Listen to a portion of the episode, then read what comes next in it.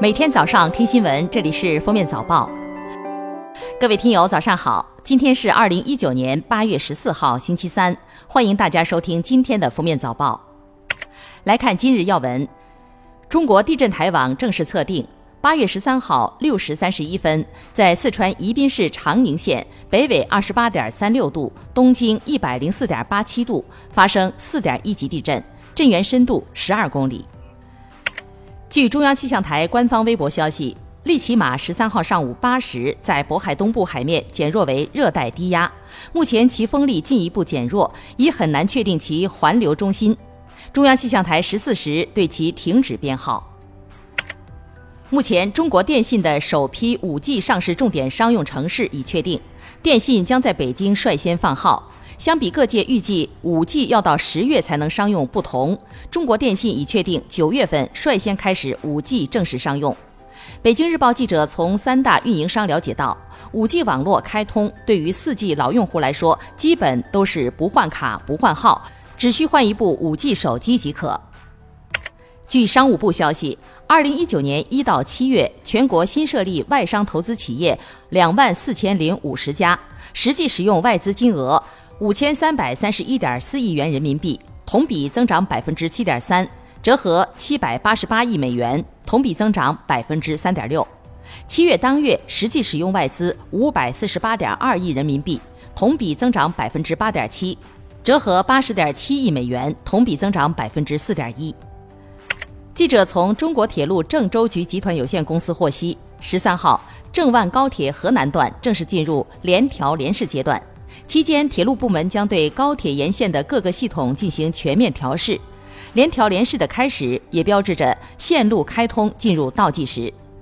郑万高铁北起河南郑州，南至重庆万州，线路全长八百一十八公里，设计时速三百五十公里，是郑渝高铁乃至京昆客专的重要组成部分。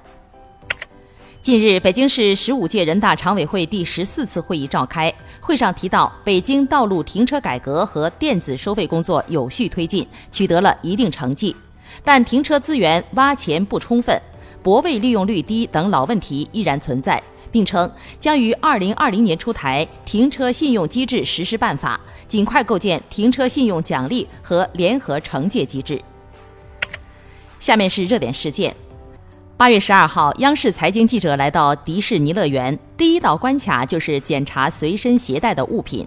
当记者问到他们是否有权利搜包时，工作人员告诉记者，这是乐园的规定。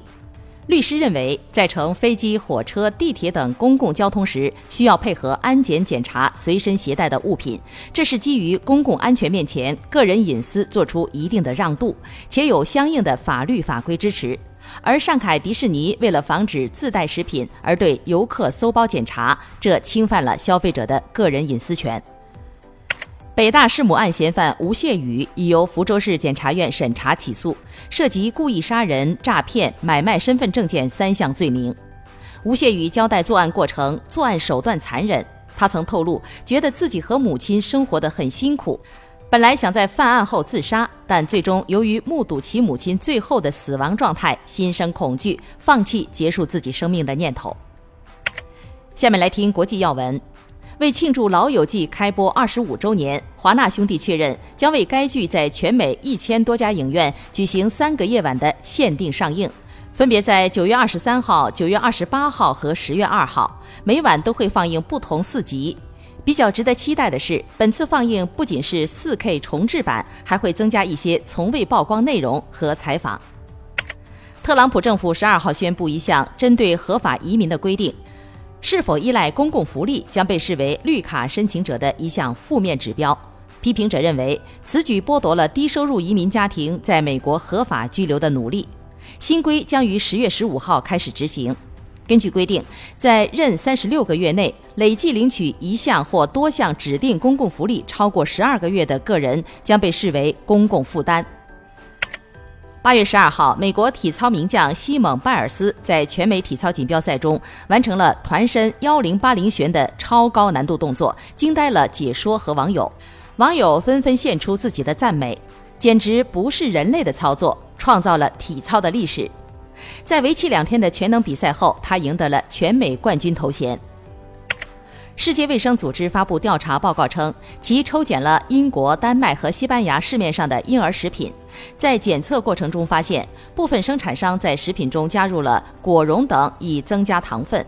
若经常食用这些食品，会给婴儿造成龋齿、肥胖等多种健康伤害。建议禁止生产商在三岁以下婴幼儿食品中添加糖。希望成员国能对此进行立法。